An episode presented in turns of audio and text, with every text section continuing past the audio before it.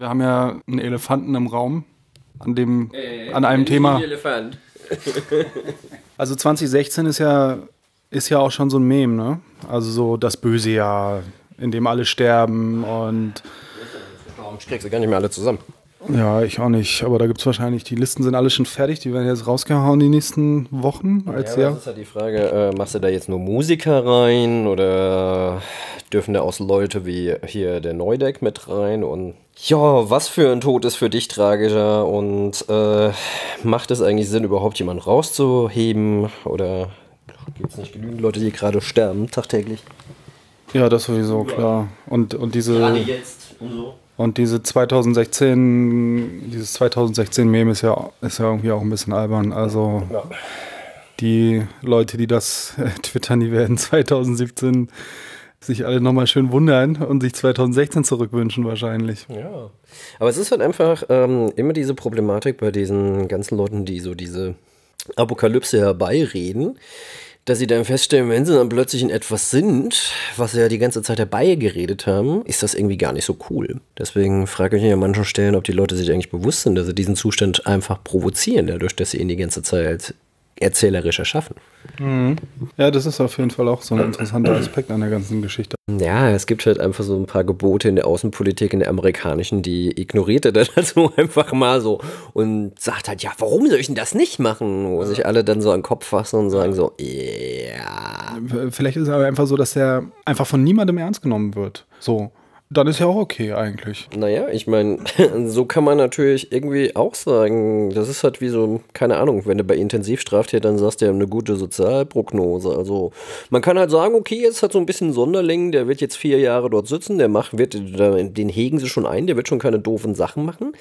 Kann ja alles sein, aber ich finde halt trotzdem, wenn man sich dann überlegt, dass er halt zuerst mal den philippinischen äh, Typen ein, äh, sagt halt, komm, besuch mich mal. Du hast Todespatronen, finde ich irgendwie gut. Lass uns mal darüber reden. Also ich finde halt einfach der Typ, also klar, man kann jetzt halt einfach sagen, dass er nur ein Abbild unserer Zeit ist, die halt eh voll von äh, toxischen Diskursen ist. Also eigentlich ist er r- relativ ähm, zeitgemäß, ein zeitgemäßer Präsident, aber ähm, ich komme mir trotzdem vor, als wäre ich in einem Judge Dredd Comic wach geworden. Also Ja, ja, ja. Und jetzt, ja klar, also jetzt gibt es natürlich so die unterschiedlichen, unterschiedliche äh, Wege, irgendwie äh, sich das alles zu erklären oder damit klarzukommen oder so. Eine Taktik ist ja ähm, nicht hingucken. nicht hingucken, so wie ich das mache.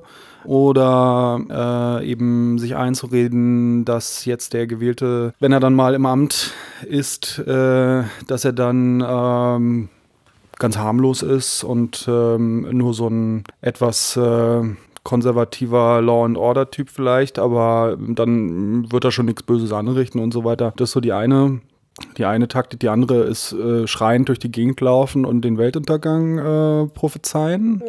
Was gibt es noch für Taktiken? Na, ich glaube halt einfach, du hast halt irgendwie, glaube ich, gerade zwei Extrempole aufgemacht. Und es gibt halt wahrscheinlich eine Milliarde Taktiken im Spannungsfeld zwischen diesen beiden Polen. Ich glaube, da muss jeder für sich selber herausfinden, was er will. Ich glaube, eine gute Taktik ist halt tatsächlich mal durchzuatmen und ab und zu mal sich nicht den Gefühlen hinzugeben und loszutröten. Ich muss ganz ehrlich sagen, ich finde, äh, ich habe bei Brexit gesagt, es wird passieren. Ich habe bei Trump gesagt, ich halte es für möglich, dass es passiert. Es wird in Österreich. Wir haben jetzt übrigens nochmal einen tollen Aufnahmetag. Wenn wir dann uns das nächste Mal treffen, können wir dann auch noch sagen, dass Österreich jetzt äh, eine blaue Republik ist und in Italien wahrscheinlich irgendwas anderes passiert ist. Glückliche Zeiten, in denen wir da leben. Also, ähm, ich glaube, keine Ahnung. Was ich interessant finde, ist, dass sich Leute aus meinem, aus meiner Bubble irgendwie, die eigentlich nicht unbedingt politisch sind, äh, sich gerade anfangen politisch zu positionieren und zwar auf eine sehr schöne Art. Also irgendwie hat das Ganze ja auch sein Gutes, wie Bela neulich bei Böhmermann ja auch gesagt hat. Jetzt ist mal Schluss mit blöden Pop aus den Staaten, jetzt wird Web wieder politisch. Das fand ich gar nicht schlecht. Und ich glaube halt einfach, ähm, wenn du dir anguckst, so, es gibt ja auch diesen einen Comic über diese Killerschule, wie heißt das nochmal? Wo so Kids zu Killern ausgebildet werden. Kann ich gleich mal nachgucken. Ja, es ist ja auch so, dass die äh, vom Setting her, lustigerweise, ähm, der eine rennt ja immer mit Wagon, Wagon Youth Pulli rum. Und es ist quasi genau die Regenzeit, in denen ähm, das Setting stattfindet. Und klar, sind es momentan irgendwie irgendwie ein paar interessante Parallelen. Äh, was ich aber eben meinte mit, das Netz macht momentan Politik, ist, äh, du sagst ja selbst, das ganze Hochjazzen und äh, oder halt, oh, ist mir ganz völlig egal. Ich finde das Auf Abwiegeln und auch das Aufwiegeln bringt halt gar nichts. Und ich weiß auch nicht, was der x-millionste Fascho-Vergleich bringen soll. Also Trump, ihn jetzt zu sagen, ja, er könnte ein Faschist sein und so weiter, wo ich mir dann denke, ja, aber dann wird doch eigentlich nur eins bemerkbar, dass wir in den letzten paar Jahrzehnten mit diesem Begriff so inflationär umgegangen sind, dass er jetzt gar nicht mehr so als Definition gilt, mhm. weil der einfach völlig am Arsch ist. Ja. Dann ist es halt einfach so, dass äh, diese Alt-White oder wie sie auch immer heißt, die sind tatsächlich keine klassischen Nazis mehr. Klar, die haben wahrscheinlich dann auch noch ein paar klassische Nazis, weil man die Traditionalisten ja bedient, aber ähm, die sind halt anders drauf so. Und wenn du jetzt anguckst, die Identitären, die machen ja an manchen Stellen machen die ja so Instagram-Hipster-Politik, äh, Schnickschnack, wo dir dann auch denkst du, hm, Schlimme an der Sache ist ja, die sagen ja so drei, vier Sachen, wo äh, die so offen gehalten sind, dass du sagst, jo, gehe ich auch mit.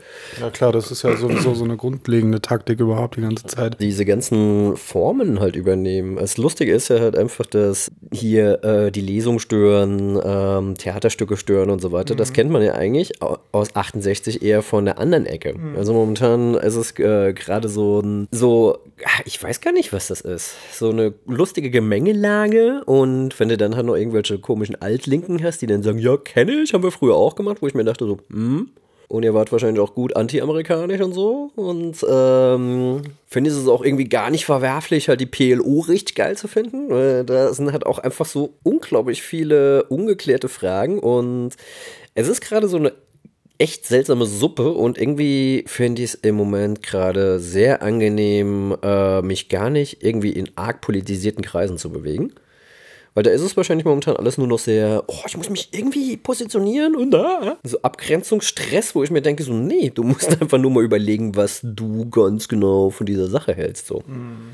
Und ich finde, wie gesagt, guck der Böhmermann an. Böhmermann ist jemand, der eigentlich ja immer so auf der siebten Meterebene über der Meterebene ist und für die meisten Leute halt ja so ein schnö arroganter Schnösel ist, weil er gerne von oben runter guckt. Was er halt ziemlich gut macht, weil er dadurch halt Sachen äh, klargezogen kriegt, die er sagen kann. Aber ich finde, Böhmermann macht momentan halt echt was, was ich ziemlich witzig finde, dass er sehr ernst wird. Um klar zu machen, hier, ihm geht's da um was. Ich habe den gar nicht gesehen jetzt in letzter Zeit. Äh, ich habe den ähm, in letzter Zeit häufiger gesehen. Ich habe ihn ja früher gar nicht so oft geguckt, weil, keine Ahnung, ich habe mir dann eher im Netz, kannst du dir ja dann immer äh, die Dinge als Ausschnitt mhm. angucken.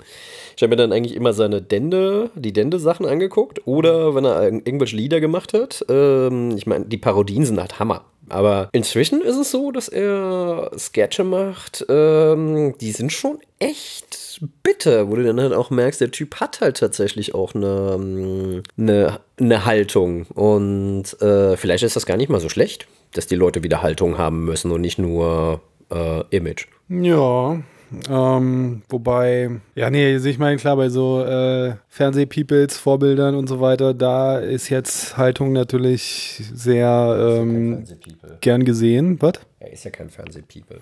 Hier halt so Promi-Gesocks-Menschen. Leute, die halt in Influencers, weißt du, so Influencers. Influencer? Ähm, da glaube ich aber, ähm, ich weiß gar nicht, ob so Leute dann tatsächlich Influencer sind. Ich glaube halt, Michaela Schäfer ist mehr Influencer als Böhmermann für die meisten. Ja, ja wahrscheinlich einfach, weil sie eine viel größere äh, Reichweite hat. Aber. Reichweite meinst du? Hm? ähm, Flachrohr, der musste sein. Ähm, ähm, ähm, genau, ja, bei, naja, also klar, bei solchen Leuten ist natürlich äh, Haltung und Positionierung äh, wunderbar, wenn sie auf der richtigen Seite ausfällt. So. Also David Hasselhoff hat äh, Trump heute gefeiert auf, auf dieser Comic-Con da in äh, Dortmund. Okay gab neulich auf Deutschlandfunk ein schönes, ähm, beim politischen Feature, einen schönen Beitrag über, wie Politiker sich entschuldigen. Da haben sie sich den, den Gauland und den Oettinger zur Brust genommen. Ihre Ausreden bei Boateng und der Schlitzohrenrede. Mhm. Das war ganz vergnüglich. Ah, was waren denn da die Erklärungen? Ah ja, der Oettinger hat ja gemeint, so, ist ja alles nicht so schlimm. Er hat so von der Le frei von der Leber weggeredet, wie man es halt so macht, wenn man in einem geschützten Raum ist und nicht denkt, dass da irgend so eine so eine Made das Handy anmacht und das dann mitschneidet und ins Netz stellt und plötzlich rauskommt, was man eigentlich für welches, welchen Geist. Ja gut, aber Oettinger, also Oettinger, ne, also Oettinger, so, also. Ja, aber, aber, so, ich meine, die Sache ist halt einfach, ähm, es ist doch halt eigentlich absurd, dass, äh, keine Ahnung, dass er sich jetzt einfach darüber beschwert, dass er sein Privileg wahrgenommen hat, halt über andere irgendwie so ab, abschätzig zu sprechen. Und es ist doch gar nicht so schlimm, wenn man frei von der Leber raus abschätzig redet. Das ist alles nur Locker-Room-Talk. Genau, dann ist, nein, das ist halt, wenn man ehrlich ist, dann darf man doch auch abschätzig sein. Da ist man doch nicht, da verstellt man sich doch nicht. Nee, und dann halt der Gauland äh, sagt ja immer wieder, dass er ja nicht wusste, dass der Boateng äh, so ein dunkelhäutiger ist. So. Wo ich mir auch denke, so mal ganz ehrlich, Okay. Aber der Böhmermann hat neulich auch einen schönen Ausschnitt gebracht von einer, von einer Rede von irgendeinem AfDler, Pockenburg, glaube ich. Ich weiß gar nicht, wo der sitzt. Irgendwo MacPom, glaube ich. Der dann sagt, ja, das Vorteil der, AfD, der Vorteil der AfD ist halt, wir müssen gar nicht liefern, weil wir sind hier in der Opposition. Mhm. Und irgendwie ähm, diese Selbstverständlichkeit, mit der sich der hinstellt und sagt, hey, wir sind Trolle, mhm. lasst es uns genießen, finde ich halt schon mhm. irgendwie krass. Und wahrscheinlich äh, musste tatsächlich genauso mit ihnen umgehen. Vielleicht sogar das größte Problem, was ich, was ich mit dieser Situation gerade habe, ist, ähm, dass, dass das halt auch einfach so ein unschönes Signal ist, ja, womit man Erfolg hat in dieser Welt. Und ähm, das wird jetzt natürlich auch kopiert. Und ähm, die ganzen übelriechenden Hassmenschen kommen dann aus ihren Löchern und meinen, ja, jetzt ist unsere Stunde geschlagen, jetzt ähm, machen wir das genauso, es funktioniert. Aber guck mal, es ist doch irgendwie jetzt ein bisschen, bisschen aberwitzig zu denken, dass mh, die nicht da wären, wenn Trump nicht da wäre. Die sind doch auch da, obwohl Trump nicht da war. Ja, aber jetzt gibt es einen, der ist mit dieser Nummer richtig erfolgreich. Der ist sogar Präsident von den USA geworden. Ja. So, das äh, ja. Aber guck mal, auf der anderen Seite ist es halt einfach so, dass ähm, es ja eigentlich ziemlich witzig ist, weil er ist jetzt nicht Opposition. Er wird ja jetzt an seinen Taten gemessen. wenn du dir anguckst, er sagt hier und Hillary, die hat so mit äh, Vorträge bei Goldman Sachs gehalten und wir werden den, den, den Sumpf trockenlegen. Und drei seiner Chefmeister sind halt alte Goldman Sachs-Leute. Ähm, ein halbes Kabinett besteht aus Milliardären. Aber, äh, das scheint doch die Wähler überhaupt gar nicht zu interessieren. Also wird der wirklich an seinen Taten gemessen? Ja, gut, aber guck mal, die Sache ist halt halt einfach, was willst du gegen eine gewisse Faktenresistenz machen? Da kannst du halt nichts machen. Also dieses Postfakt, ich glaube, es ist, es ist tatsächlich so, dass du halt Leuten, die in ihrem Warnsystem sind, den kannst du argumentativ nicht mehr kommen. Es ist halt einfach nur dieses Gefühlsding. Ja. Und ich glaube, die einzige Möglichkeit, realistische Möglichkeit, die besteht, ist halt tatsächlich, dass irgendwelche Leute irgendwann mal feststellen, dass der Mensch, äh, von dem sie ja so große Erwartungen hatten, sie an der Nase rumführt oder ihren Erwartungen nicht entsprechen kann. Ich meine, Obama hat ja das gleiche Ding durchgemacht. Wenn ihr anguckst, wie Obama, als er gewählt wurde, hier in Deutschland empfangen worden ist, das war schon so, Messias, komm zu uns, du sendest uns das Licht, wo ich mir dachte, hey, es ist nur mal ein verdammter Mensch. Klar, super wichtige Position, aber ein Mensch. Und diese Vorschusserwartungen, die sie hatten und auch, wir geben ihm den Friedensnobelpreis und so weiter, ich meine, das ist ja halt auch, äh, diese, weißt du, diese Diskurse sind ja einfach durch die Beschleunigung auch gemacht und diese Erwartungshaltung. Und ich weiß auch gar nicht, ob vielleicht nicht mit Trump oder dem Ganzen, was jetzt passiert, das ganze Ding sich halt irgendwann überhitzt. Ja, aber was kommt dann? Wo gehen die Leute dann hin? Wem folgen sie dann? Ja, dann steht der nächste, dann steht der nächste Typ bereit, der vielleicht nicht einfach nur viel Kohle machen will und irgendwie seine Fresse im Fernsehen sehen will, mhm. sondern der wirklich ein richtiger Faschist ist. So. Ja, aber die Sache ist halt einfach, ich glaube, wenn es sich weiter radikalisiert, dann radikalisiert es sich halt weiter. Ich glaube, das kannst du nicht verhindern. Du kannst es halt auch nicht verhindern, dass die Leute ähm, irgendwie diesen Weg einschlagen. Ich glaube, die einzige Möglichkeit, die wir momentan tatsächlich noch haben, ist, dass die Leute feststellen, dass das halt echt zu destruktiv wird und dass dann halt angefangen wird, halt ein bisschen umzudenken. Wenn ich mir angucke, dass Teile aus dem wirklich ansonsten ziemlich hetzerischen Fox News-Umfeld plötzlich halt irgendwie die Stimme der Vernunft geben und nicht, weil sie jetzt denken, das macht halt gut Quote, sondern weil sie halt einfach denken, das ist jetzt zu krass. Also, das ist selbst für uns zu krass. Also, ich glaube, da kommen halt manche Leute tatsächlich zur Vernunft, weil sie merken, da gerade hat sich eine Dynamik entwickelt, die kriegen sie nicht mehr eingefangen. Und vielleicht ist es halt einfach so, dass sich da jetzt gerade jemand äh, die Finger verbrannt hat. Und ich weiß es nicht. Also es kann durchaus sein, dass äh, Trump keine nächste Wahl zulässt oder die Leute rund um Trump. Es kann sein, dass Ich glaube nicht, dass, dass Trump bei der nächsten Wahl nochmal antritt. Erstens das. Es kann aber auch einfach sein, dass Trump sich so schnell ins Ausschießt, dass dann halt äh, Pence äh, ihn ersetzt. Was jetzt halt einfach die Frage ist, die schießen sich ja alle auf Trump Trump ein. Ich meine, wenn du mal die Doktrinen von Pence anguckst, ist das auch nicht unbedingt der allersympathischste Mensch so. Ich meine, das ganze, ähm, das ganze Team von ihm sind lauter Falken. Also das ist schon krass. Ja. Also ich glaube tatsächlich nicht, dass er vier Amtszeiten, also vier Amtsjahre überstehen wird. Das bin ich ganz auf der genau, Seite. Genau, das glaube ich nämlich auch nicht. Aber ähm, da ist halt tatsächlich auch die Frage, was passiert denn? Gibt es dann noch einen weiteren Twift nach rechts? Oder ähm, also ich weiß es nicht. Die Sache ist halt, äh, wenn ich es wissen würde, dann würde ich irgendwie in die Börse gehen und ein bisschen rumspekulieren, weil da würde ich halt vorher wissen, wann, wo, auf was zu setzen sich lohnt und dann wäre ich ja ein gemachter Mann. Apropos, kriegst du das immer mit? Äh, immer wenn ich mich bei GMX einlogge, ähm, haben sie dann, die haben ja immer so äh, Gossip und so ein Mist. Du loggst dich bei GMX ein? Ja. Du Saufferkeltier, du. Ja, mache ich, weil die haben meine E-Mails, ich weiß ja auch nicht. Aber die haben dann halt immer so eine komische blinde Wahrsagerin aus irgendeinem Ost osteuropäischen Land, frag mich nicht mehr wo, die angeblich schon super viele Sachen vorausgesehen hat. Ähm, stimmt, die haben eine super News-Seite da bei GMX, ja. Genau, und äh, angeblich hat die schon ein paar Sachen vorausgesehen, so ähm, vor ihrem inneren Auge. Und äh, die meinte ja, dass dann der, dieser Mann gar nicht so lange Präsident sein wird. Und ich denke mir halt an manchen Stellen, okay, mhm. da verkaufen sie mir jetzt halt irgendwie, das ist halt das volle Klischee, weißt du, so trägt halt einen Kopf. Also so, so ganz altes äh, Landmütterchen, so mit diesem Kopftuch, das die Landfrauen tragen. Und die ist halt total windgegerbt und so weiter. Und ich denke mir dann an manchen Stellen mal ganz ernsthaft, es gibt dann wahrscheinlich auch noch Leute, die denken, ja, das ist, die hat recht. Und ja, in sie kann ich Hoffnung setzen. Und dann haue ich mir auch nur noch vors Gesicht und denke mir so, nee. Irgendwie, ähm, ich weiß es halt nicht. Also, es ist the age of reason. Oder auch nicht.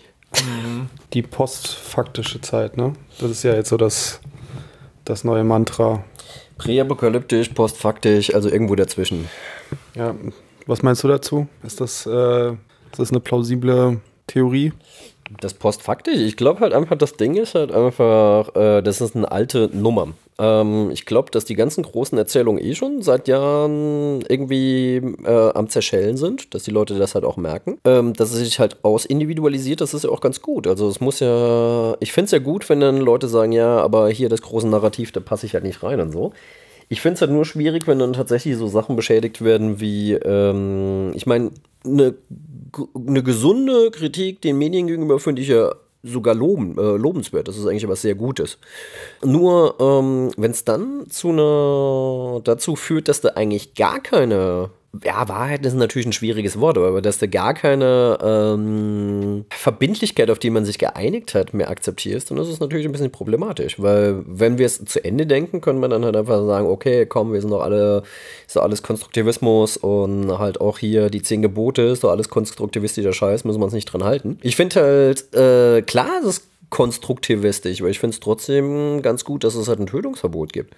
Und äh, das Postfaktische, wenn das dann halt einfach sagt, dass alles, wo wir uns irgendwie drauf beziehen, äh, nicht mehr gilt, dann sind wir gleich bei Mad Max und deswegen halt äh, präapokalyptisch. Also die Sache ist halt, wenn du sagst, es gilt gar nichts mehr, und du kannst machen, was du willst, weil äh, du bist ja, du und dein Gefühl ist ja sowieso das Einzige, was äh, gilt als, als Parameter. Gut, dann wird es wahrscheinlich irgendwie eine ganz hässliche, äh, eine ganz hässliche Welt reinlaufen. Ja, aber das sagen sie ja nicht, sondern äh, die haben ja einfach nur andere Fakten. Die haben ja einfach nur bessere Fakten. Nein, sie haben ja keine besseren. I have the best facts. The best facts. Nein, die Sache ist halt einfach, ähm, ich finde es ja auch nicht schlimm, wenn man sagt, ich habe da ein Gefühl von Unbefriedigung und Wut und so weiter. Es ist ja alles ganz gut. Nur, ähm, es ist ja so, dass es ja immer bei diesem ersten, dem Gefühl erster Ordnung halt bleibt. Weißt du? Es ist halt nicht so, ich bin jetzt sauer. Die sind halt an dem Punkt, sie sagen, ich bin sauer. Wo ich mir denke, okay, ist ja okay. Aber warum? Und diesen Schritt gehen sie gar nicht mehr. Oder dann, weil der hat mich böse angeguckt. Der da mit den dunklen Haaren, der hat mich böse angeguckt und den will ich auch gar nicht als Nachbarn haben. Dass er vielleicht nur böse zurückgeguckt hat, weil du böse geguckt hast. Ich weiß es nicht. Also, wie gesagt, das Postfaktische, es ist natürlich ein schönes Schlagwort. Ähm und es hat einfach auch ganz stark damit zu tun, dass jetzt alle im Internet sind, was halt auch vor zehn Jahren noch nicht ganz so war. Alle sind heute irgendwie bei Facebook und äh, in ihren. Hm?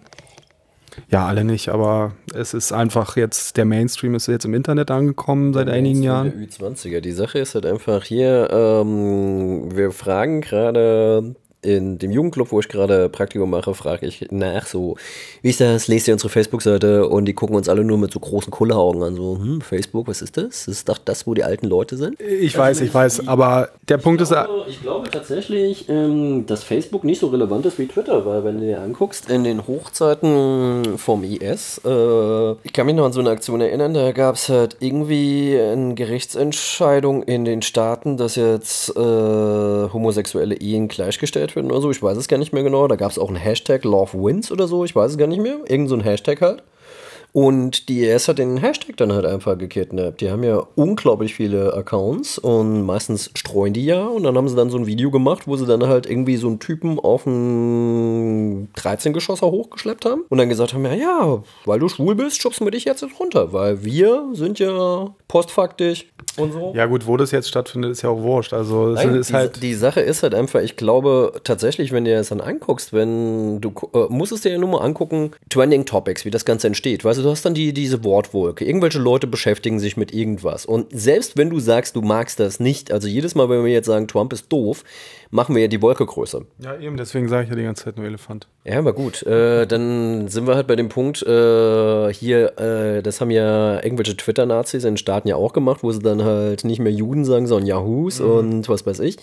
Es ist halt Benennungspolitik, also ich glaube, im Endeffekt, man muss sich halt zuerst mal Gedanken drum machen, also immer, dass man auch Teil des Diskursmachens ist. Also durch die Teilnahme machst du ihn ja halt auch schon. Das kann ja auch bedeuten, dass du ihn ausdifferenzierst. Das ist ja gar nicht mal so schlecht. Weil, wie gesagt, man, ich bin momentan halt jemand, der eine feurige Debatte mag ich ganz gerne, also wenn mit Inbrunst und Haltung argumentiert wird, aber es ist meistens halt so, dass viel Getröte und wenig Haltung da ist. Also ich merke halt auch einfach so, ich komme halt auch einfach aus einer anderen Zeit. Also die ganzen Leute, die jetzt darüber reden, oh, wir haben Nazis in Deutschland, das ist ganz schlimm, das ist neu, wo ich mir denke, so, mm, mm, nee, ich habe das schon mal erlebt. Da merkst du halt einfach, die sind anders sozialisiert. Weil sie halt einfach, zwischen manchen Leuten, mit denen ich mich unterhalte, liegen halt zehn Jahre und in den zehn Jahren ist halt echt einiges passiert. Und ich hatte wirklich tatsächlich nach den 90ern geglaubt, sowas kommt nicht wieder.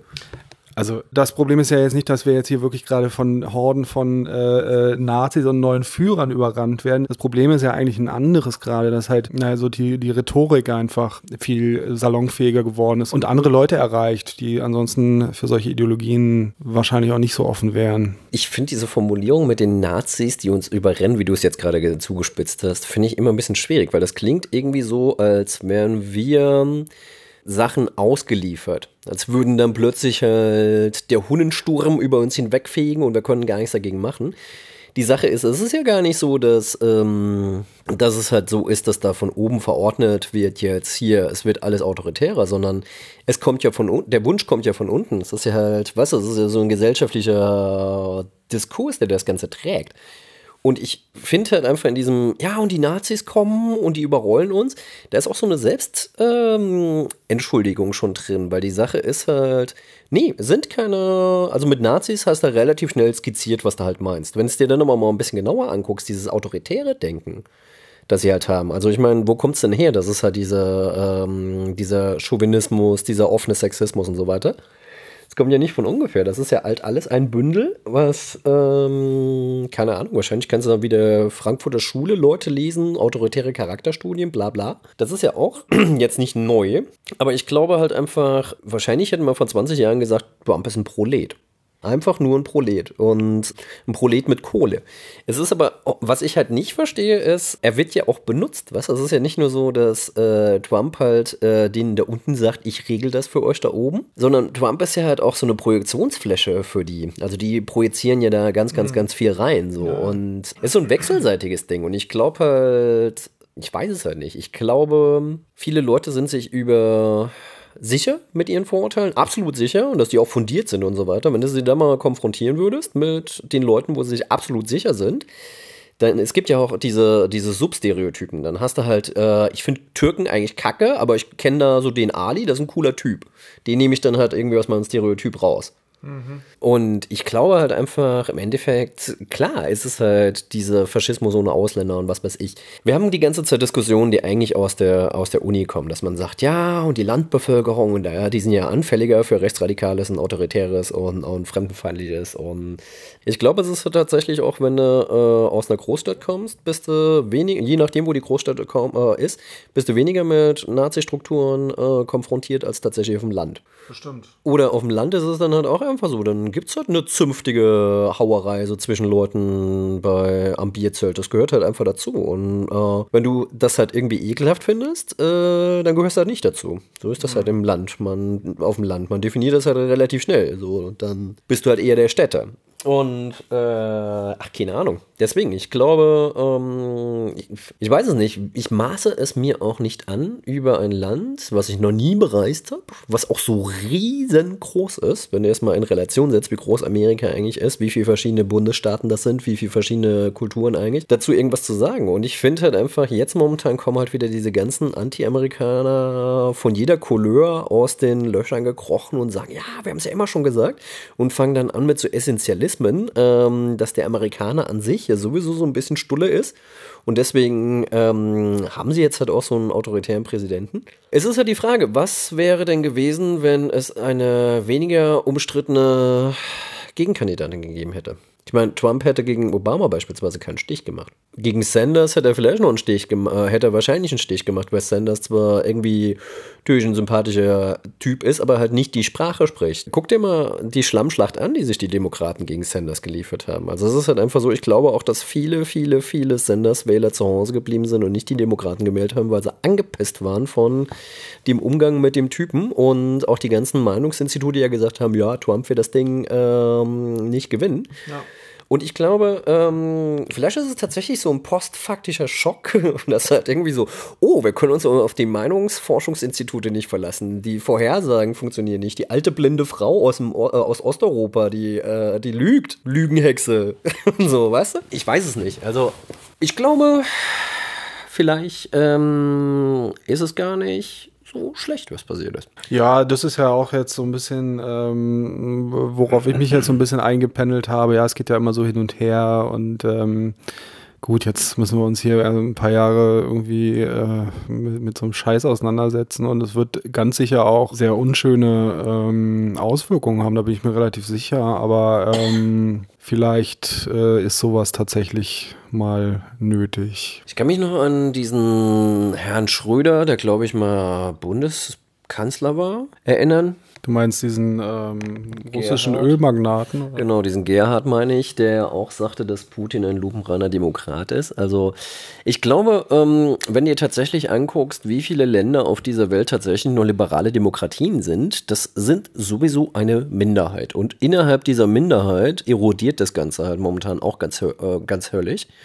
Wenn ich mir dann noch angucke, mit welchen, es ist auch immer lustig, wenn dann gesagt wird, ha, wir müssen die Menschenrechte achten und du dir anguckst, mit welchen Ländern wir große wirtschaftliche Verknüpfungen haben, wo ich mir dann denke so, hm, das ist schon so ein bisschen seltsam. Ich glaube halt, die Problematik an, an, an, Trump ist halt einfach, dass er jetzt nicht so wie Hofer sein wird. Hofer, der sitzt dann halt irgendwie da in Österreich und ruft die Alpenrepublik aus. Ähm, das ist nicht so schlimm wie Trump, der Duterte einlädt oder Putin in ähm, Syrien machen lässt, was er will oder keine Ahnung, den Iran-Deal zerschellen lässt oder was auch immer. Also seine, die, die, die Sachen ist halt, ähm, der steht halt nicht im Porzellanladen, sondern der steht halt irgendwie so im Chemielabor und alles, was er halt umschmeißt, macht halt mehr Rauch. Mhm. Ähm, daher, also klar, es ist jetzt äh, irgendwie so ein komisches Ding, aber auf der anderen Seite, ich bin ja auch ein Kind aus dem Kalten Krieg, also ich kenne eigentlich ähm, es nicht anders, als dass da immer eine irgendwie geartete Bedrohung da ist, dass irgendjemand irgendwie dazu bringen kann, irgendeinen Knopf zu drücken und dann ist plötzlich DEFCON 3 und alles ist vorbei.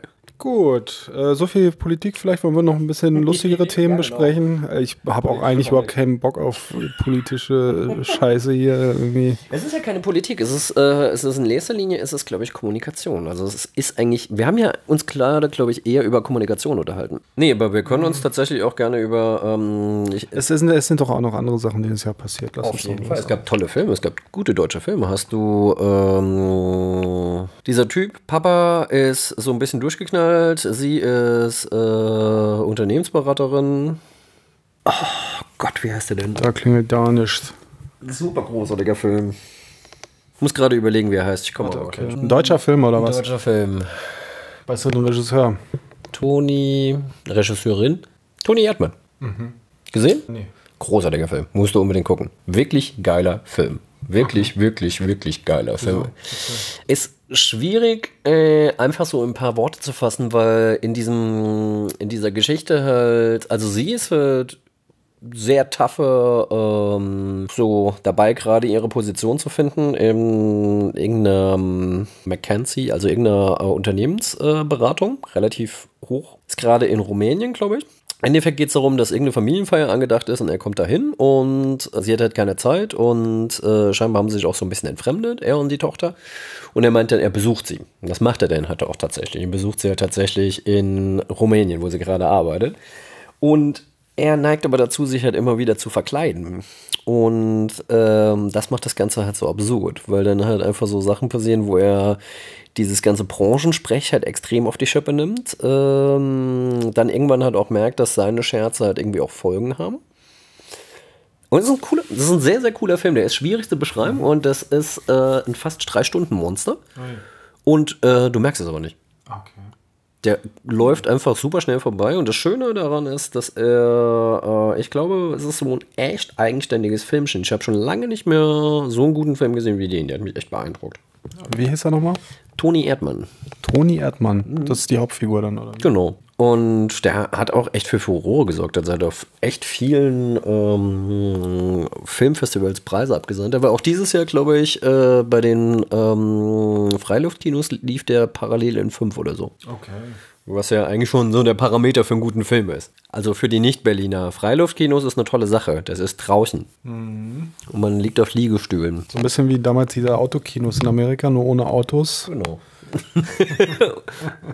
Ja, halt unter freiem Himmel. So habe ich 12 Monkeys gesehen das erste Mal. Echt? Ja. Das ist cool. Ja, das war ganz, ganz schön eigentlich. So, also manchmal nervt es auch ein bisschen, weil es halt draußen. Ne? Das ist, äh, Einflüsse von außen und so. Aber eigentlich ist es schon ganz schön, ja. Hm. Es, die haben ja mal irgendwie, als es das Remake von Dawn of the Dead gab, haben sie das in der Hasenheide gezeigt. Und eigentlich hätte ich ja gerne mit irgendwelchen Leuten mich so zombie-mäßig angemalt und wäre dann irgendwie so durch die Hasenheide geschlappt, um die Leute zu erschrecken. Aber ich dachte mir halt einfach, da kriegst du A, habe ich keinen, also alle fanden es lustig, es wollte aber keiner machen. Ähm, und ich glaube tatsächlich, äh, da würdest du höchstwahrscheinlich echt was aufs Maul kriegen bei diesem Spaß. Und äh, vielleicht, vielleicht, äh, wenn du dann halt noch jemanden hast, äh, die dann nur, weil alle Freunde ins Kino gegangen sich dem Film äh, gegangen ist, mitgegangen ist und sich den Film angeguckt hat, und so, äh, ich finde das voll doof. Und dann kommt noch irgendwie so ein Arsch, der angemalt ist, aus dem Mutterholz geschlappt. Ist irgendwie nicht ganz so putzig. Ich überlege gerade, was habe ich denn zuletzt im Kino gesehen? Schon ein bisschen her. Was, was ist denn so gelaufen dieses Jahr? Mir fällt nichts ein, was ich will. Wahrscheinlich vieles. Aber ich glaube dadurch, dass es halt. Also ich habe höchstens so Blockbuster gesehen, glaube ich. Aber ich glaube, es geht halt auch einfach inzwischen immer schneller. Früher war es halt einfach so, du hast einen Film, ein bisschen ins Kino gegangen, weil du wusstest halt ganz genau, bis der auf Video raus ist, musstest du, also Video, dieses VHS und so, Magnetband, äh, bis der dann raus ist, musst du halt noch eine ganze Weile warten. Ja, aber das ist ja immer noch so, ey, bis man mal irgendwas streamen kann, das dauert ja trotzdem noch Monate. Streamen, ich meine jetzt halt einfach tatsächlich, bis deine Bommel-Videothek ähm, dann früher halt dieses Tape hatte und es nicht dauernd ausgeliehen war. Und du dich nicht darüber ärgern musstest, dass der Vorgänger äh, den Film nicht zurückgespult hat. Damals musst du noch Kohle bezahlen, wenn du den Film nicht zurückgespult hast. Gibt es noch Videotheken? Ja, gibt's noch, ne? Die, die verchecken jetzt so Spiele und so, ne? Ja, also es ist halt einfach, die haben eigentlich nur noch DVDs und, und, und äh, Blu-Rays. Aber DVDs sind noch äh, im Game, ja? Auf jeden Fall, die es, glaube ich, noch eine ganze Weile bleiben. Genau wie CD-Player. Warum, warum äh, wurde eigentlich die CD nie weiterentwickelt? Ist doch auch so ein Scheißmedium, ja? Geht übelst schnell kaputt, äh, ist äh, eigentlich ein scheiß Format für so einen Tonträger, ist, hat gegenüber, äh, also ich meine, es gäbe so viele Möglichkeiten, wie man irgendwie Daten ausliefern könnte. Aber ich glaube, gerade deswegen hat sie sich halt nicht weiter durchgesetzt, weil ähm, ich glaube, die MP3 war der Todesstoß für diese Technologie. Ja, aber es ist ja dann offenbar immer noch nicht der Todesstoß da, wenn der Scheiß immer noch äh, verkauft wird und so. Ja, es liegt aber halt einfach auch daran, dass äh, die Technologie ja da ist. Und ich meine, im Endeffekt, guck mal, wie viel, ähm, ich glaube, hier in der Wohnung findest du garantiert einige Technologie, die es nicht mehr gibt, die ich noch liebe. Ich habe hier irgendwo einen MD-Player rumliegen. Ja. Eigentlich ein ultra geiles Format. Äh, mir unklar, warum das halt sich nicht durchgesetzt hat. War eigentlich das monstergeilste Format überhaupt. War das nicht so ein Format, so auch so ein politisches Ding irgendwie? Da gab es irgendwie so zwei konkurrierende Formate, glaube ich. Und dann. Achso, wie Windows und Apple. Ach, ich weiß es nicht mehr. Oder Demokratie und was anderes. Aber was denn noch? Also ich meine, Platten sind ja jetzt wieder. Ja, Platten sind wieder völlig. Äh, da, da, ist aber halt auch einfach die Frage, ich meine, das war früher auch schon so ein, so ein äh, Nischending, da ist es heute wieder so ein Nischending. Da ist halt auch die Frage, ob unsere Bubble uns dann nicht sagt, dass jetzt jeder wieder Platten kauft. Nee, das sind wirklich die Verkäufe, die auch wirklich echt wieder. Ähm, also ich bilde mir gerade ein, sogar gelesen zu haben, dass die gerade so hoch sind wie nie zuvor. Aber das ist jetzt so eine Twitter-Information wieder. Ja, aber ich glaube, das kann einfach. Ich glaube, es gibt zwei Gründe, die für das Ding sprechen würden. Das eine ist halt, du hast halt bei einer Platte tatsächlich etwas. Was es ist halt einfach so, äh, wenn du die An Ausgaben anguckst, das ist schweres Vinyl, das ist hübsch, Cover sind größer, du hast vielleicht noch ein äh, Faltcover, dann hast du vielleicht noch ein Textheft dabei und so weiter. Schön großes Cover.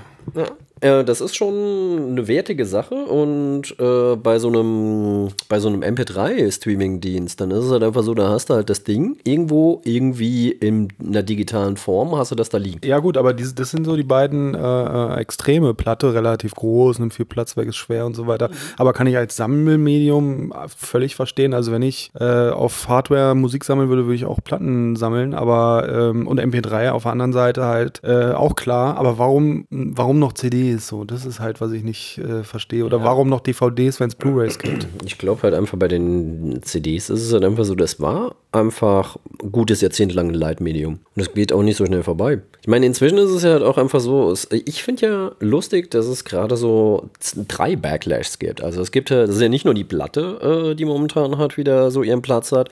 Bücher sind momentan wieder, also richtige Bücher, Bücherbücher, so mhm. Papier, Tot, Totholz, mhm. äh, Medien sind wieder im Kommen. Und was ich super lustig finde, ist halt einfach tatsächlich, dass weltweit momentan so echt das Brettspiel super weit oben steht. Und ich finde das echt lustig. Klar, ich meine, man kann jetzt halt irgendwie sagen, hm, ja, ich meine, Hunter und Kron bringen es ja eigentlich ganz gut auf den Punkt. Freunde der analogen Unterhaltung. Es ist halt nun mal so ein Ding, das halt, es funktioniert halt, äh, äh, es funktioniert halt anders. Du sitzt halt am Tisch mit Leuten und hast Würfel und machst was und hast mhm. Pöppel in der Hand. Klar kannst du auch am Rechner sitzen, mit dem Kopfhörer an, mit Leuten dich unterhalten und Spaß haben. Äh, und ich will das auch gar nicht gegeneinander aus, äh, ausspielen äh, oder so. Aber ich glaube tatsächlich, wir sind halt tatsächlich auch Körperwesen. Und ich glaube, das ist einer der. Nein, es ist tatsächlich so. Ich glaube, warum das Buch halt irgendwie so äh, wieder so groß ist, ist halt einfach Blättern ähm, ist was anderes und festhalten und austarieren ist was anderes als ein Reader. Mhm. Platte ist was anderes als eine CD oder eine MP3, weil die MP3, weißt du, du klickst an saugst dir das runter oder hast dann irgendeinem Abo, ähm, dann hast du es halt immer auf deinem Device. Aber es ist halt nur das Device. Du hast halt immer nur dein Device in der Hand. Es variiert halt nicht. Das Einzige, was variiert, ist halt die Oberfläche von deinem Device, also die Anzeigeoberfläche. Ja, und du kaufst ja nur die Rechte. Genau, du kaufst nur die Rechte.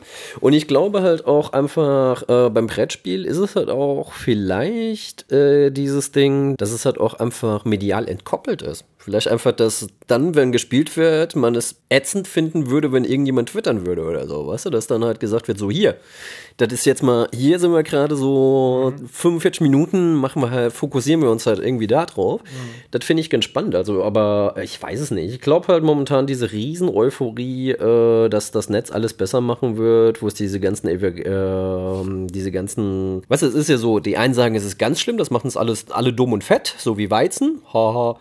Äh, und die andere sagen, ja, das macht uns alle schön und gut, so wie, keine Ahnung. Ähm, irgendwo dazwischen ist es halt ja, mal wieder. Ja, da sind wir doch auch eigentlich schon ein bisschen drüber hinweg eigentlich. Also ja, weiß ich halt nicht. Ich weiß, wenn ich mir an manchen Stellen angucke, ähm, ich frage mich an manchen Stellen tatsächlich, äh, wenn ich mal wieder, weißt du so, innerhalb von 14 Tagen, dann bist du mal irgendwie nicht auf Twitter unterwegs, nicht am Quaranten, da gehst du wieder hin und plötzlich liest du dann einen Namen, der riesengroß ist und Ultra-Influencer und hier alle und wenn nicht der, wer ist dann sonst unser Experte für die Frage? Und ich denke mir, what the fuck, wer ist das überhaupt? Und 14 Tage später gibst du den Namen ein, da ist nichts. Weißt du, und es ist, ähm, keine Ahnung, also ich finde diese Schnellschüsse inzwischen, guck dir mal, tatsächlich mach's mal nachhaltig. Was ich ganz lustig finde, ist, äh, Facebook gibt dir ja je nach Aus Einstellung immer mal wieder, ähm, was du jetzt vor ein, zwei, drei, vier, fünf Jahren gemacht hast, mhm. wieder. Und er zum Beispiel Bilder von deiner an Krebs gestorbenen Tochter und so Scherze. Ja, das gibt's natürlich auch. Aber, ähm, aber er gibt auch ab und zu, zumindest mal ich, ich habe die, die äh, Rezension immer bei äh, Facebook geteilt, mir ab und zu auch Rezensionen, die ich vor ein paar Jahren geschrieben habe, wieder. Mhm. Und da sind Dinger dabei. Mein Anspruch war ja halt einfach, dass ich die Dinger nicht nur tagesaktuell schreibe, sondern dass ich die nach ein paar Jahren nochmal lese und sage, okay, kann man so lassen. Und äh, das finde ich ganz witzig, weil ich überprüfe gerade, ob ich mir selber meine. Mm, also ich wollte nachhaltige Texte schreiben, die halt auch einfach in drei Jahren noch funktionieren, ob das oder vier Jahren noch funktionieren, ob das klappt. Und ich finde, es klappt. Und das, ähm, deswegen denke ich mir an manchen Stellen, Butter bei die Fisch, wir sollten einfach mal einfach runter vom Gas und irgendwie mal wieder weniger an äh, Quoten denken, sondern einfach nur mal Zeugs machen. So, so Substanzzeug. Substanzzeug. Hm. Wir haben ja die letzte Sendung auch schon mit so einem, äh, mit so einem Motivations-, mit so einem genau, Aufruf äh, beendet.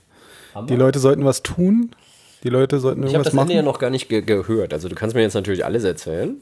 Ihr, ihr, könnt das übrigens, wenn ihr, guck mal, das ist jetzt eine lustige Zeitreise-Anomalie. Ähm, also wenn ihr den Cast jetzt hört und den anderen Cast noch nicht gehört habt, der ja aber eigentlich bevor dieser gemacht wurde, schon veröffentlicht wurde, beziehungsweise am gleichen Tag, aber trotzdem vorher und vorher aufgenommen worden ist. Wenn ihr den jetzt noch nicht gehört habt, könntet ihr jetzt, um Großteil des Casts, den wir jetzt gemacht haben, zu verstehen, den anderen hören.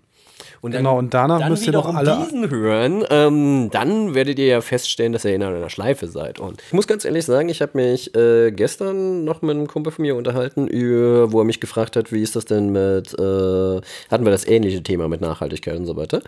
Und er fragte mich, welchen Podcast, den ich denn gemacht habe, ich bisher am besten fand. Äh, oder welchen ich mir eigentlich nochmal gerne anhören. Nee, zuerst hat er mich gefragt, welchen würdest du denn empfehlen? Und dann hat er mich gefragt, nee, warte mal, viel spannender ist ja, welchen würdest du gerne wieder selber hören? Mhm. Was ich eine ganz witzige Frage fand. Und ich glaube halt tatsächlich, dass die zehn Alben so mit Abstand der, der, der einer der lustigsten waren. Einfach weil. Ähm, ja, der hat Spaß gemacht auf jeden Fall. Ja, und das war halt auch einfach so, so ähm, keine, weißt du, da war es nicht so, dass es einen tagesaktuellen Trigger gab, äh, mhm. der halt die, ähm, die Gestalt von diesem Ding erzwungen hat. Und ich glaube halt, wenn wir mal rauskommen aus diesem Diktat der Un Unmittelbarkeit, dass wir immer halt Bezug nehmen müssen jetzt auf den gerade trendenden Hashtag. Ähm, ja, das müssen wir ja gar nicht. Nein, müssen wir nicht, aber viele machen es. Und ich glaube halt einfach, dass viele Leute äh, viel von ihrer Substanz verschwenden, weil sie auf Schnelligkeit setzen. Substanz ist halt nun mal was Langsames. Geduld ist ja eine Tugend. Angeblich.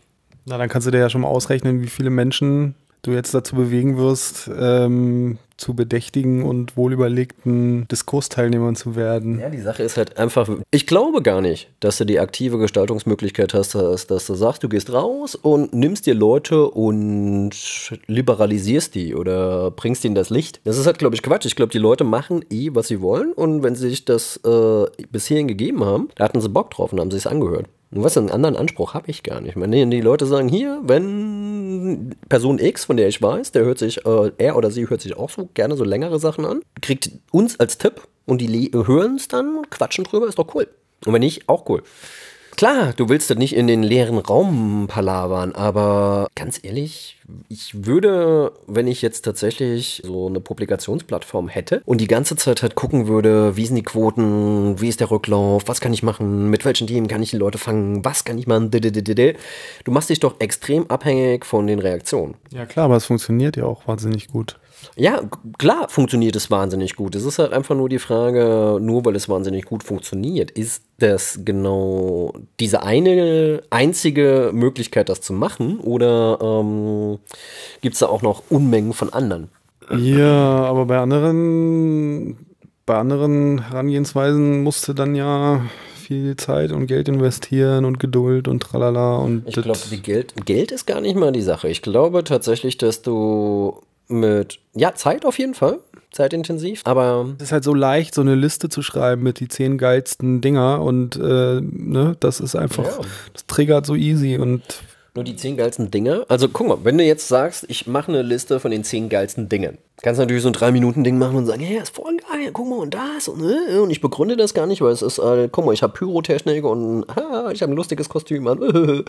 und Nummer 11 ist eine Katze. Genau und ja, guck mal, ich habe hier eine festgefrorene Katze und hey, das ist halt alles so heftig. Wenn du jetzt aber sagst, okay, ich mache eine Liste, eine Zehnerliste und ich habe auch wirklich Ahnung davon, beziehungsweise noch anders, ich stelle die zehn Sachen vor, die für mich wichtig waren, nicht die für euch wichtig sind oder die, die ich jetzt verkaufen kann, weil ich geile PR mache, sondern ich stelle dir jetzt zehn Sachen vor, die mir wichtig sind. Weil du halt sagst, du guckst mein, die Game-Blogger, äh, YouTuber machen das ja ganz, ganz oft. Na, diese Brettspielmenschen mhm. machen das natürlich auch ganz oft. Entweder stellen sie ein Spiel vor oder rezensieren das. Und das ist natürlich auch immer ein bisschen schwierig, weil du musst, um ein Spiel vernünftig vorzustellen, musst du natürlich auch ähm, irgendwie so den Aufbau zeigen und so weiter. Und das ist mitunter ganz witzig, wenn sie dann halt nicht spielen, dann haben sie dann halt irgendwelche Avatare. Also da steht halt irgend so eine Figur auf dem Spielfeld, so, äh, keine Ahnung. Der ist dann halt Spieler X, äh, das ist mitunter saulustig, wenn du dann halt einfach so einen Typ hast, der dann so eine äh, Minion-Spardose da stehen hat und ihm die ganzen, ihn glaube ich, Dave nennt er ihn, glaube ich, die ganze Zeit.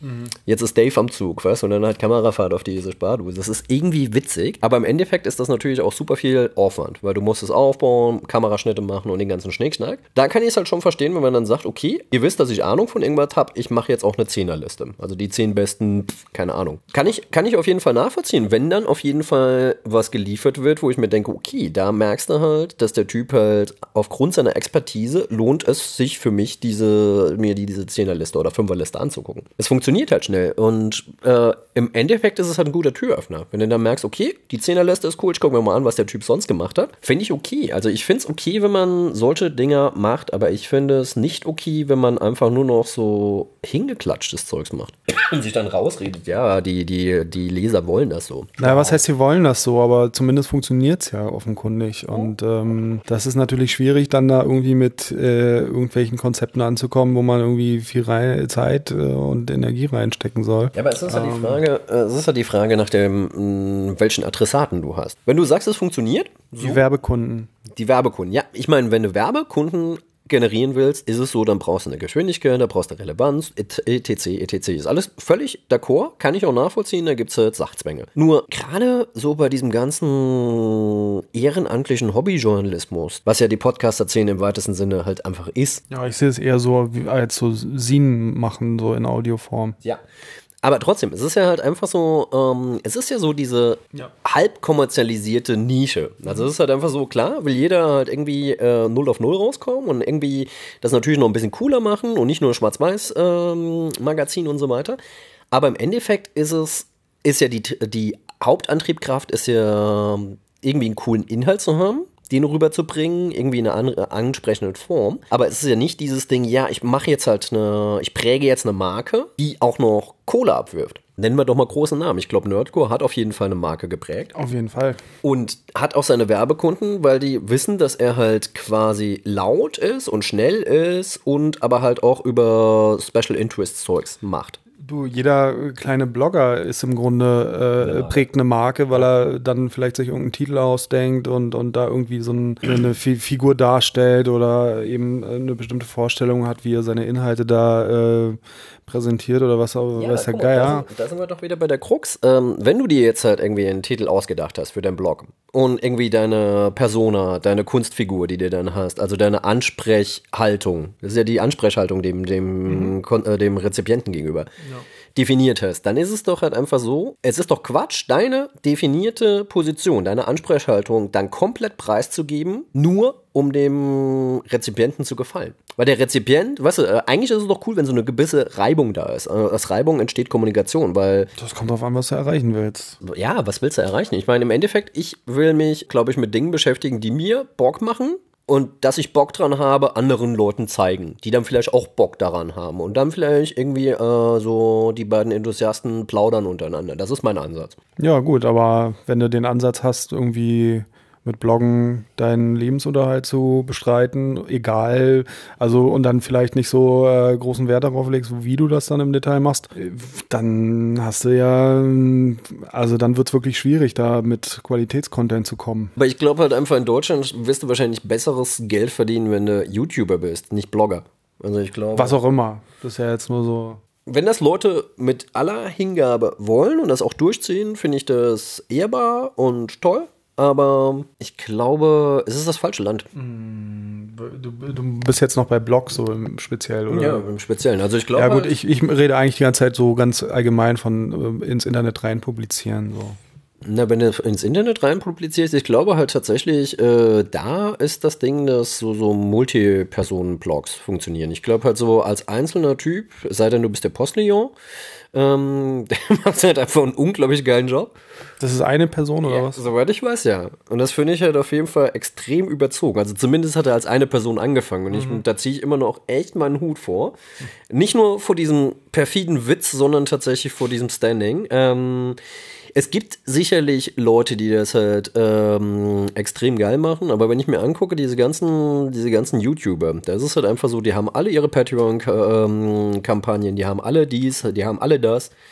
Und da gibt's einmal im Monat gibt's dann halt so ein Danke für die Unterstützer ähm, und bitte, bitte unterstützt mich weiter Video, was ich auch legitim finde, weil wenn jemand dir Kohle gibt, ähm, finde ich auch okay, dass man sich dafür bedankt. Aber ähm, ich weiß es nicht, wenn du eine künstlerische Version hast, die umsetzen willst und dann halt die Sicherheit haben willst, dass du äh, dich jetzt nicht irgendwie mit anderen Jobs äh, drum kümmern musst, dass du das machst, finde ich alles legitim. Aber ich frage mich tatsächlich, wenn du in das Internet rein publizieren sagst, frage ich mich ja tatsächlich, hat nicht irgendwie auch diese Geschwindigkeiten der Konkurrenzkampf und dieser Newsdruck äh, im Online-Journalismus genau eigentlich dazu geführt, dass äh, die Information an Wert verloren hat, so wie sie früher die Zeitungen hatten.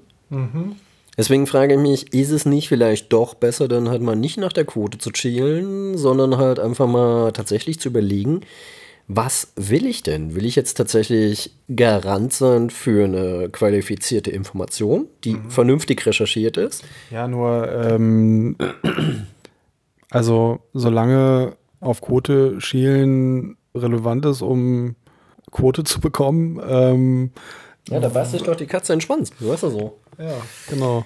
Ähm, ja, und das ist halt einfach die Frage, weil du eben sagtest halt hier mit Bloggen und äh, jetzt aber ein bisschen weiter gefasst. Also ich glaube halt auch weiter gefasst würde ich dieses, äh, nee, nee, nee, nee, diesen Zeigefinger, den ich eben aufgemacht habe, auch machen, weil ich glaube tatsächlich, vielleicht müssen wir gerade, das ist auch dieses Ding, was wir bei Trump eben schon hatten, vielleicht müssen wir gerade durch so einen Schrumpfungsprozess und so einen Entschleunigungsprozess, dass wir mal wieder kleiner denken. Weil es wird alles immer so groß gedacht und schnell und hm. Und ich frage mich an manchen Stellen, ist das denn überhaupt tatsächlich sinnig? Oder ist es nicht zu schnell? Ist es nicht zu weit? Ist es Also ich, ich wäre dafür, dass die Großen kleiner denken und die Kleinen größer denken.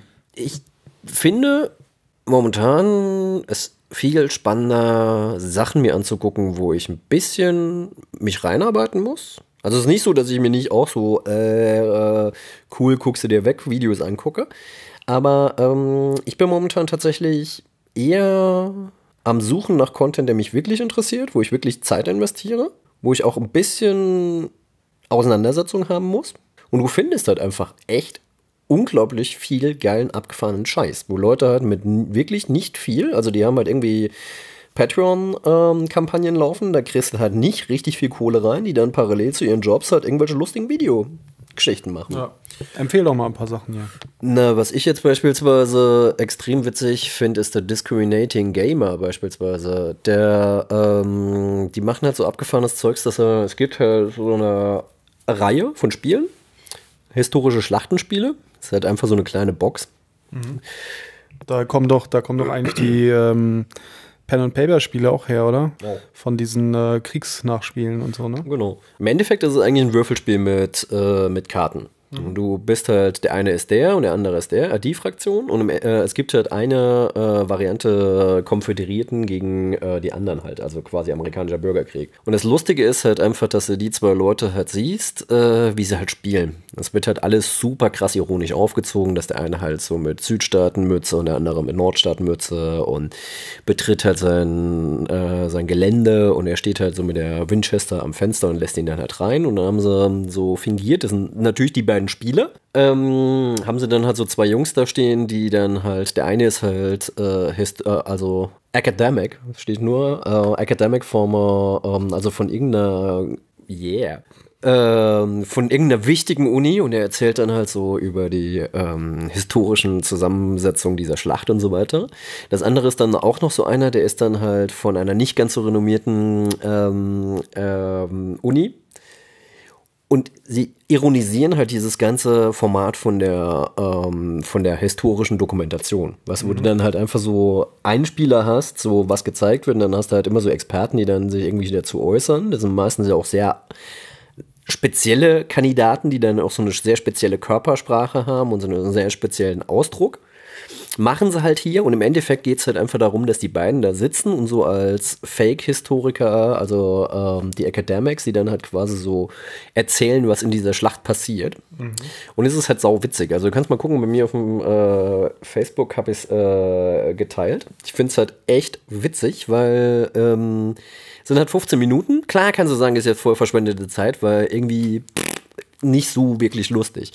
Ich fand das schon durchaus witzig. Ähm, der eine Typ singt auch am Schluss noch so ein lustiges Lied, dass die Schlacht hier, die Pocket Battle ja eigentlich viel geiler ist weil man hat halt gespielt und keine Frauen sind Witwen geworden, keiner hat Sklaven angeheuert, alles ist gut. Und das finde ich halt witzig. Also die erzählen halt eine schöne Geschichte. Mhm, mh. Und sowas mag ich eigentlich ganz gern. Mhm. Dann hast du natürlich halt auch, wenn Leute halt richtig Kohle in die Hand nehmen, du hast ja halt in den USA halt Spieleblogs, wo das sieht halt einfach aus, als hätten die da einfach nur ein dickes, fettes äh, Studio stehen.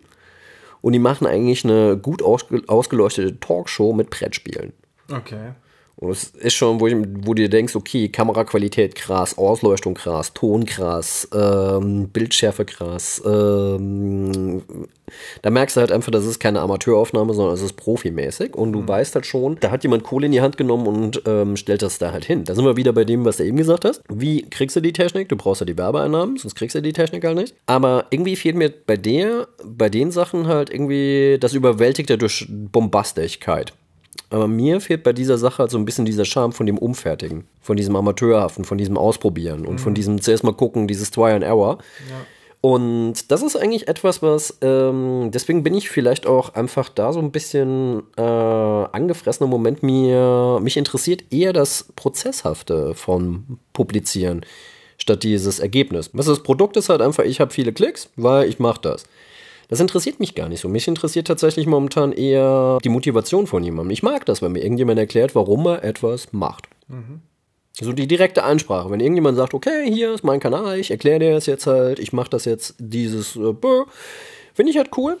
Ist natürlich so diese Illusion, dass du halt in Interaktion trittst mit dem, mit der Person, find, äh, aber finde ich irgendwie, irgendwie cooler, weil sonst sind wir auch wieder bei dem Problem, dass du das Device hast, wo du ganz, ganz viele Sachen drauf hast und sich die Oberfläche ändert. Aber irgendwie passiert da halt nicht viel. Und wie gesagt, ist, ist es denn Interaktion, wenn du viele Klicks hast? Oder ähm, ist halt ein, eher eine Kommentarkultur, die wir jetzt momentan bei den Blogs nicht mehr so wirklich stark haben, wie das früher war? Was ist denn tatsächliche Interaktion? Wenn du dir anguckst, wenn du tatsächlich einen A-B-Vergleich machen würdest zwischen Kommentarkultur auf Blogs vor fünf, fünf, Jahren und heute, klar, damals hattest du auch schon Trolle und so weiter, aber ich glaube, du hattest auch mitunter sehr interessante Kommunikationsverläufe, wo dann in den Kommentaren sich Leute ausgetauscht haben. Es hat mhm. sich vielleicht heute wieder, keine Ahnung, vielleicht in spezielle Foren verlagert, weiß ich nicht. Na, es hat sich auf Facebook verlagert. Oder auf Facebook, das kann natürlich auch sein. Aber irgendwie ähm, fand ich das eigentlich immer ganz spannend. Und heute hast du halt, wenn es gut läuft, hast du halt nur diese Links zu irgendwelchen Scheißdreck. äh, oder du hast halt irgendeinen Hater oder irgendjemand, der dann sagt, hier so, ich bin nur da wegen. Das Problem ist, glaube ich, einfach, äh, dass äh, das Netz ist einfach zu divers und, und unterschiedlich geworden. Du hast ganz unterschiedliche Kulturen und ähm, diese Blog-Sache ist halt so eine Ecke da irgendwo irgendwo so ein kleiner Punkt jetzt nur noch so.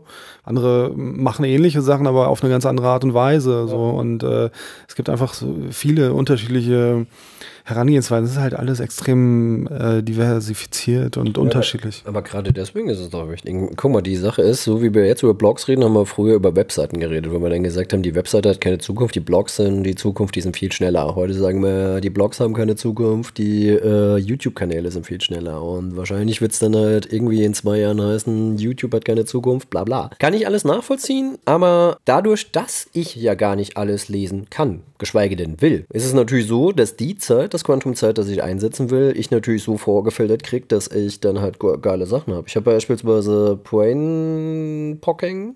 Das ist halt so eine, ähm, so eine Auswahlgeschichte, äh, die machen dann hast du halt so eine, eine, Auswahl von, weiß ich nicht mehr, wie viel Themen. Dann kannst du halt anhaken, was dich interessiert. Mhm. Und dann kriegst du halt einmal die Woche kriegst du dann eine Empfehlung zu guten mhm. Artikeln aus dem Themenbereich. Und dann kannst du halt unten den Grad angeben. Ja. Wie akademisch und so weiter. Und da sind Sachen dabei, wo ich mir einfach denke, da sind geile Longreads dabei. Habe ich ja eh eine Schwäche für. Und ähm, damit bin ich dann halt auch schon glücklich. Dann brauche ich halt nicht viel anderes. Und was ich beim Blogwalls halt immer cool fand, ist halt, du guckst drauf, ähm, du siehst ja halt immer nur den obersten Artikel. Wenn es dann so ein bisschen geteasert ist, dann weißt du halt, okay, ist ein Video, ist eine Rezension oder irgendwie was auch immer. Und ähm, dann kannst du dir in etwa ein bisschen vorstellen, was das ist. Und es ist halt meines Erachtens immer so, hatte sowas von einem Zusatzangebot auf einer Seite, wo du jetzt gerade bist. Guck mal, mhm. da ist noch was anderes. Im Endeffekt bist du aber auch woanders hingegangen. Und ich finde diese Auswahlmechanismen gar nicht schlecht und ich weiß auch gar nicht, ob ich eine Technologie haben will, die das alles für mich erledigt. Ich glaube, ähm, dafür mag ich das Entdecken viel zu sehr. Genau, das ist ja das Schöne. Das ist alles so, das Internet ist groß und weit und man kann viel entdecken und äh, deswegen wollen wir ja auch, äh, wir, wir coolen Kids, wollen wir deswegen nicht diese ganzen Plattformen und diesen ganzen äh, vorkonfigurierten, formatierten Scheiß haben, was sondern eben auch, was? Was meinst du damit jetzt? Ne, wenn alles zum Beispiel nur noch auf Facebook stattfindet, dann. Ähm, das die Leute wenigstens. Nee, das erstens ist das gar nicht gesagt, weil so geil sind die Such- und Filterfunktionen bei Facebook jetzt nicht unbedingt. Also da findest du nur, was gerade aktuell gehypt wird. Und ja, genau. Und ähm, das gibt durchaus andere Möglichkeiten. Aber das ist, ähm, ja, es ist eine Entwicklung, ein Prozess. Ja, die Horrorvision ist halt einfach, dass es irgendwann nur noch Facebook gibt oder was auch immer, ja, Ersatz, irgendwelche äh, große Plattform oder zwei, drei große Plattformen und wirklich gar nichts anderes mehr daneben existiert. Ich meine, das, das ist doch cool, dann sind wir endlich im digitalen Widerstand, dann geht es wieder um was. Mhm. Na, ich glaube aber halt einfach so, weißt du, ähm, es gibt vielen Leuten, denen genügt das. Denen genügt das, auf Facebook ab und zu so Sachen, die sie interessiert zu finden. Und. Ja, deswegen. Das ist doch auch äh, gar nicht schlimm. Nee, ist nicht schlimm, aber das äh, andere soll halt trotzdem weiter existieren. Aber das andere musste erstmal gemacht werden. Und ich glaube, die Motivation darf halt nicht sein, dass du dich gegen Facebook stellst, weil wir wollen ja nicht dazugehören, sondern das Ding muss halt einfach sein, du musst Bock auf was haben, äh, was zu machen und auch dahinter stehen. Weißt du, wenn ich was publiziere, will ich auch dahinter stehen. Und dann ist es halt die Frage, generiere ich jetzt billige Klicks und krieg Werbekunden und kann sagen, guck mal, ich habe eigentlich einen schäbigen Content, aber der ist schnell. Oder sagst du, ich bin langsam, ich bin klein, ich habe keine Klickzahlen, aber ich mache das, auf was ich Bock habe.